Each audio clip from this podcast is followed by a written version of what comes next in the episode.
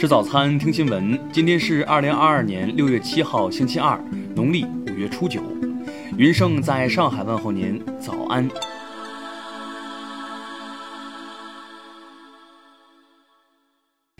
首先来关注头条消息。近日，广东深圳一小区地下停车场内，一女子称车位被占，与人发生争执，欲用其宾利车堵住该车位，还称家里有五十辆宾利。该小区所属街道工作人员回应称，该纠纷因地产商赠车位引发，目前正在处理中。车位纠纷的事件不断发酵，其中宾利女车主的国企书记夫人身份被热烈讨论。对此，深圳业回应。据公司初步调查，车位纠纷中的国企书记确实是深圳业的高管张小忠。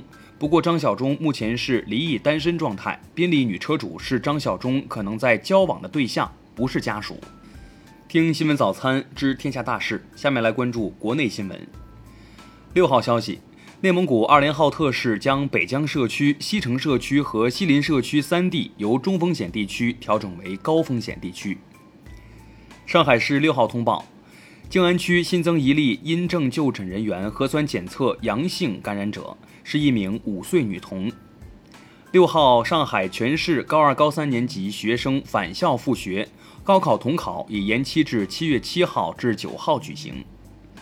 五号以来，江西、浙江、广西等地有三十七条河流发生超警以上洪水，广西海洋河发生二零零八年有实测资料以来最大洪水。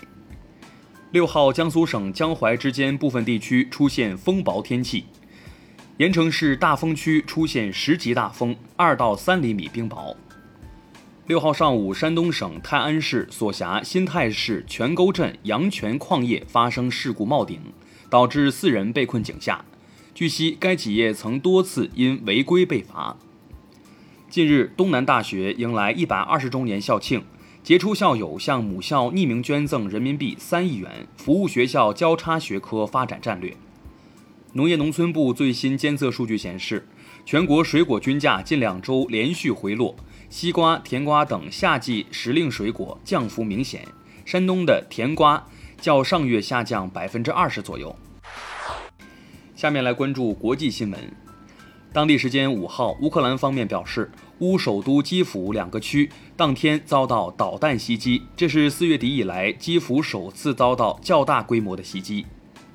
五号，俄罗斯总统普京接受专访表示，如果乌克兰继续得到导弹供应，我们将使用我们所拥有的大量的破坏性手段，打击那些我们还没打击过的目标。六号，俄罗斯总统普京表示，西方国家多年以来错误的经济政策和制裁措施导致了全球的通货膨胀。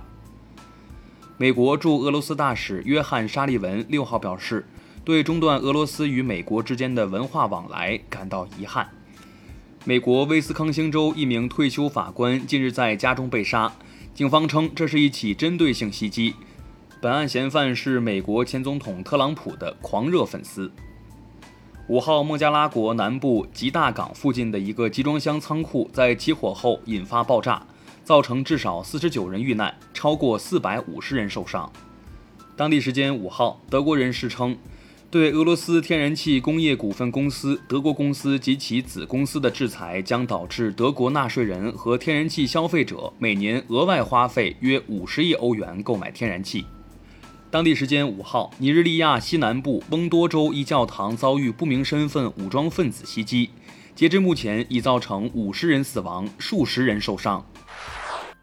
下面来关注社会民生新闻。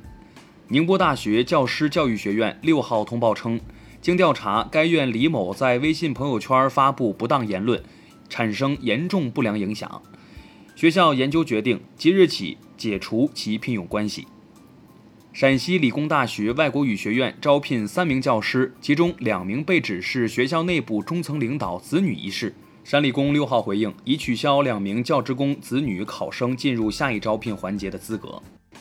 浙江杭州男子陈某与李女士分手后，冒充李女士在网上捏造事实，致使陌生男子到李女士住址骚扰。六号，陈某因公然捏造事实诽谤他人，被处行政拘留。王某接送邻居孩子，被某交通运输局认定为非法营运，罚三万。王某不服，诉至法院。法院六号判定。王某属邻里互助，撤销处罚。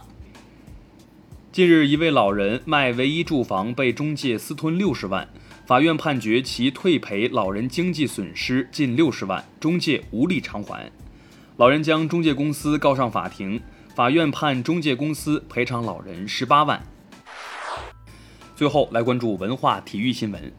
六月六号，湖北省足协改选，王霜当选副会长。端午节期间，中国跳水队进行了世锦赛前的最后一次测验。陈芋汐两度战胜全红婵。日本乒乓球协会四号召开理事会，批准在二零二四年巴黎奥运会日本乒乓球队选拔标准中加入打败中国选手获得积分相关内容。当地时间六号，在泰国吉普举行的国际滑冰联盟代表大会上，国际滑联驳回了乌克兰提出的禁止俄罗斯代表参加该组织大会和选举的提议。以上就是今天新闻早餐的全部内容，咱们明天不见不散。